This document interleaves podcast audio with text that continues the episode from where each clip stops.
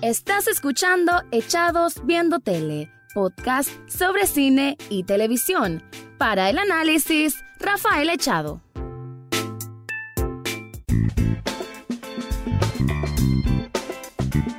Bienvenido o bienvenida a un nuevo episodio de Echados Viendo Tele, el programa en que siempre pueden escuchar una crítica, comentario, análisis del mundo de las series y algunas veces de películas. En esta ocasión voy a hablar literal de un gusto culposo, porque la serie de la que quiero hablar sé que en la mayoría de sitios, si es que encuentran una crítica, porque ni siquiera es una serie que tuvo mucha fama, es una serie que salió a finales de 2019, una de estas series que vino de la camada con la que apareció esta nueva plataforma de streaming Apple TV Plus y que sin embargo no pudo jalar suficiente atención, a lo contrario de como sí lo hizo The Morning Show, que todavía no he tenido oportunidad de hablar, quizás lo haga eventualmente, aunque ya entre más tiempo pase no sé si lo haga, pero The Morning Show, para que quede constancia aquí en podcast, es una de las mejores series que he visto de los últimos años, por lo menos de 2018-2019, en ese periodo,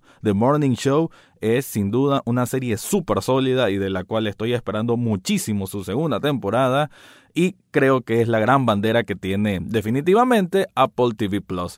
Pero de la que quiero hablar ahora se llama Sí sí de ver o mirar en inglés. Y es una serie que, ah, como lo digo, es un gusto culposo porque en estos sitios de crítica, lo menos que encontré o lo más rápido que encontré, digamos, en una búsqueda que no es tan inmediata como cuando uno busca críticas de otras series, eh, lo saqué de, de, Hollywood Reporter y de Vulture y ambas como que le dan de dos a tres estrellas porque la notan como una serie un poco inconsistente, una serie que no sabe como muy bien llevar la trama, aunque en su defensa, y aquí defendiéndole un poco, en realidad estos críticos lo que vieron fue los primeros tres episodios, o sea que no vieron la totalidad de la serie, que son de ocho, su primera temporada, y la cual ya tiene confirmada su segunda temporada. Y quiero decir de que en los primeros tres episodios también se me hizo eso y se sentía como un peso en que ya estás como a punto de abandonar el control y decir, ah, no la voy a seguir. Sin embargo, por alguna manera yo continué, no la continué de un solo, porque creo que me pasó igual, miré como tres episodios y, y la dejé reposar. Fue que estaba viendo toda la temporada de películas, entonces estaba más concentrado en películas. De pronto Bojack Horseman, digamos, entre otras series.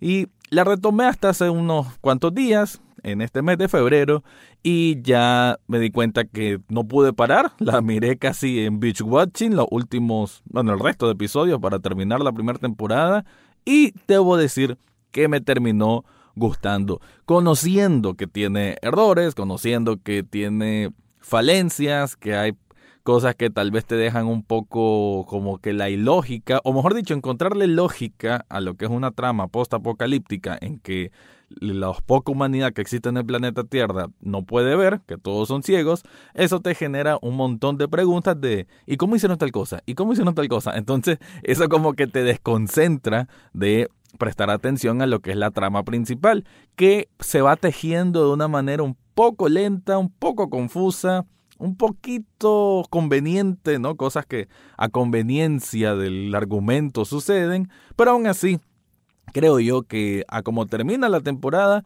te da una cierta sensación de satisfacción. Así que voy a estar hablando de sí, una serie que a como lo digo y lo voy a estar repitiendo aquí hasta el final de este podcast, es un gusto culposo, sin embargo los visuales son tan impresionantes, creo que eso es lo que me enamoró. Toda la fotografía que tiene, la cinematografía es para mí bellísima. Por ahí en esos otros críticos dicen de que no les sorprende demasiado. Bueno, para mí en televisión ver ese tipo de visuales no es para nada común. O sea, se nota que es gente que realmente sabe hacer cine y que lo hace con buen nivel de calidad.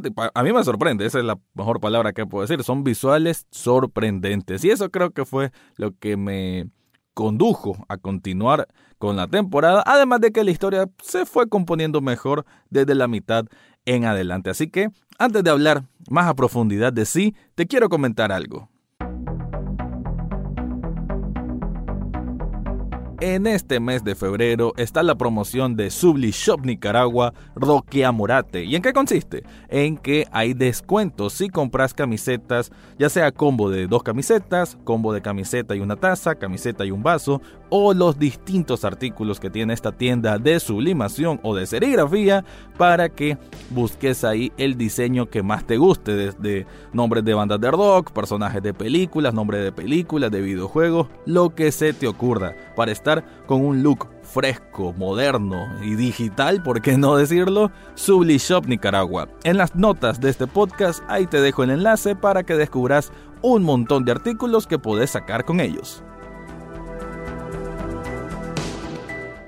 Ah, como decía, la trama va de que esto es como unos siglos después de que en el siglo XXI ocurrió un virus que realmente vino a reducir la cantidad de seres humanos en el planeta Tierra y que los que las nuevas generaciones que iban naciendo nacían sin poder ver.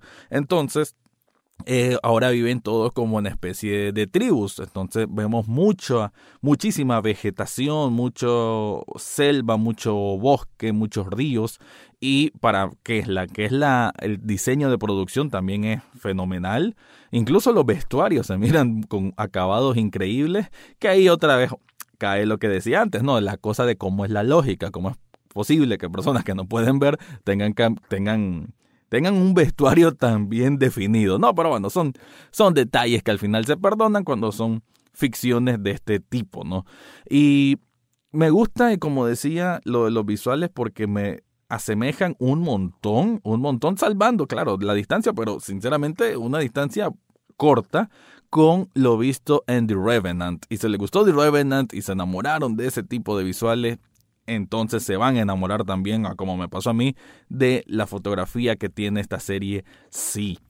En cuanto a la trama, entonces, eh, sabemos de que ya la humanidad está así y en la tribu donde está Baba Boss, que se me olvidó decir que este es un detalle que también puede atraer a cierto público, es que eh, no es el protagonista, pero sí está participando, digamos que es lo que primero que van a ver en el póster, es a Jason Momoa. ¿Quién es Jason Momoa? Bueno, este actor que lo conocemos por Cal Drogo en Game of Thrones, así como Aquaman, que también obtuvo bastante atención del público.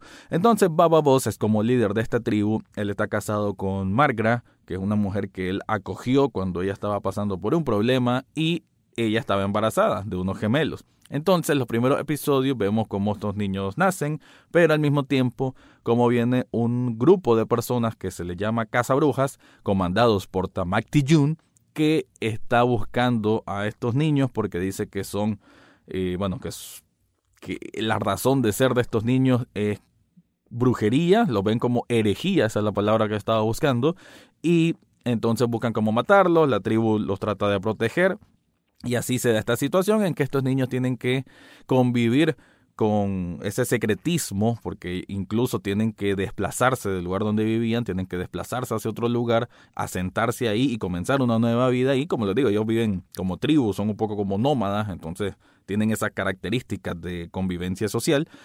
Y bueno, el, la trama va de cuando estos niños ya crecen, cumplen, si no me equivoco, 17 años y descubrimos, y esto no es ningún spoiler, este es más bien una forma de atraer a vos que me estás escuchando si querés ver esta serie, y es que la característica y por qué se miran como herejes es porque ellos tienen la habilidad de ver, o sea, ellos no nacen ciegos. Entonces, obviamente, ellos tienen otra literal visión del mundo y eh, digamos que todo eso de que las personas que pueden ver, que parece que ha sucedido algunas veces, los queman como brujas o brujos.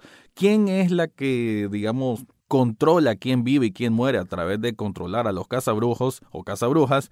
Es la reina Kane del reinado Payán. Que sí, hay una reina, solo que no esperen que esté en un castillo sofisticado ni nada que ver, está en una presa, así como esto como en una cascada, hay una presa, hay mucha maquinaria y ella, bueno, ella reina ahí, hay un poblado que no se termina de ver mucho, bueno, ahí sí son cosas de costos de producción, pero bueno, ella es la reina, ella como que se comunica con dioses, existe también esa cuestión de, de religiones, de espiritualidad, X cosa, pero ella es una reina ambiciosa, una reina que todo lo que busca es volver a conocer a Yerla Marel. ¿Que ¿Quién es Yerla Marel? Bueno, Yerla Marel es un hombre que estuvo con ella cuando comenzó su reinado pero después hubo una situación y él se fue. Yerla Marel es quien es el papá de estos niños que pueden ver. ¿Y por qué? Porque Yerla Marel sí también es de las personas que pueden ver y de las que por ende pasa escapando para que no lo casen. Entonces la serie se va eh, prácticamente en la protección de estos jóvenes, estos adolescentes, ya sea por Baba Voz, por su madre Margra, y cómo los cazabrujos siguen insistiendo después de tantos años en querer cazarlos. Eso es como el planteamiento general. La serie sí abre un poco más el abanico de situaciones, incluso algunas sorpresivas, lo cual para mí es muy bienvenido y por lo cual siento que aunque sí tiene su errorcito, sí de pronto unos giros dramáticos un poquito exagerados. Sin embargo, creo que se va moviendo a un ritmo natural que fluye con, con, no demasiadas piedras en el camino. Sí se reconoce obviamente que hay piedras, sí se reconoce niveles de mediocridad argumental, de diálogo eh, que pudiesen ser más ricos, sin embargo son bastante simples y sin mayor contexto. Pero como digo, la, es tan atractivo visualmente, es tan atractivo visualmente y este es un punto muy a favor. Las escenas de acción están tan bien logradas porque es para qué una coreografía increíble y Creo que la misma filmación de esas escenas de, acción son muy buenas. Que por cierto, la, la parte de dirección de esta serie es por parte de Francis Lawrence, que si no les recuerda ese nombre nada, pues sepan que es el cineasta que estuvo encargado de Constantine allá en el 2005, de I Am Legend, de Yo Soy Leyenda, y además de tres de las cuatro películas de los Juegos del Hambre. Así que es un hombre que ha hecho mucho cine, maneja lo que es cine, y aquí se nota que tuvo un presupuesto bastante importante, sobre todo para televisión, para hacer maravillas. Además, esta serie es creada por Steven Knight, que entre otras cosas, él es el creador, el que dio la pauta para que existiera Peaky Blinders. Entonces, para que sepan un poco cómo se mezclan estos dos, Peaky Blinders tiene también como este contexto, digamos, más crudo de mostrar las cosas. Así se ve en esta serie sí. Así que para que se den una idea más o menos a qué objetivo visual es el que pretenden sus creadores, sus productores y qué es lo que van a consumir cuando la miren. A manera de conclusión, quiero decirte que es una serie que entretiene, que cuesta los primeros episodios. Es cierto, los episodios son casi de 60 minutos cada uno. A veces hay partes de esos 60 minutos que pueden hacerte como, como que ralentizan un poco el rendimiento, pero rápidamente retoman el ritmo y lo que va ocurriendo, sobre todo el capítulo 4 en adelante, siento yo que es lo suficientemente digamos, cambiante, como que no es estático, que hay incluso personajes como lo que es Kofun y Haniwa, que son los hijos que pueden ver, los, los niños de Margra y los que protege Baba Boss, que en sus actitudes hay como pedantería, hay como rebeldía, que incluso hay acciones que te caen mal y digo, oye, qué bien, si me está provocando esto es porque la serie está funcionando. En el comienzo la primera reacción es, ay no, esta Hanigua es muy atolondrada, ay este Kofun es demasiado miedoso, pero te da un contexto real de que son jóvenes que apenas están empezando a explorar el mundo y un mundo que es distinto al de sus padres y al de todas sus personas alrededor. Entonces, si te pones a pensar, si pones a sopesar ese tipo de, de contexto, de cómo ellos reaccionan a las cosas que están sucediendo y además que están entrando, están buscando cómo entrar a la vida adulta y solos, sin sus padres, o por lo menos eso pretenden, porque la idea es ir a buscar a Yerla Marel que les dé como un mayor propósito de su vida, porque obviamente ellos son distintos. Entonces todos esos factores, como se van juntando, como se van mezclando, genera eh, que la serie vaya aterrizando a mejores terrenos, que se sienta más consentido en ciertas cosas, como que la piezas van cayendo mejor a cada uno de sus lugares, como que esas ideas que estaban un poco dispersas al comienzo van agarrando un poco más de tono o el mismo color y por eso siento que la primera temporada, el cierre, me deja un buen sabor porque incluso eh, tiene una escena de acción final fabulosa que se mezclan mucho la oscuridad con la habilidad de una persona que obviamente puede cazar, por así decirlo, en la completa oscuridad, porque obviamente no mira y todos sus sentidos, los otros sentidos son los que le permiten tener una experiencia sensorial muchísimo más grande que otra persona que mire. Entonces, eh, creo yo que un final ideal, creo que es un momento clímax que funciona muy bien y por lo cual sí, cuando salga la segunda temporada, que creo que va a ser a final de 2020, voy a estar ahí atento para verla. Sí, una serie que tal vez puedes encontrar en algunas páginas amigables como puedo decir siempre o torrents y creo que vale la pena que le des una oportunidad. Gracias por escuchar y será hasta otra ocasión.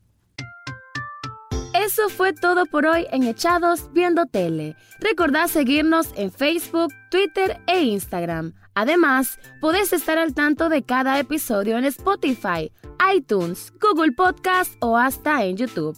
Gracias por escuchar y será hasta la próxima semana.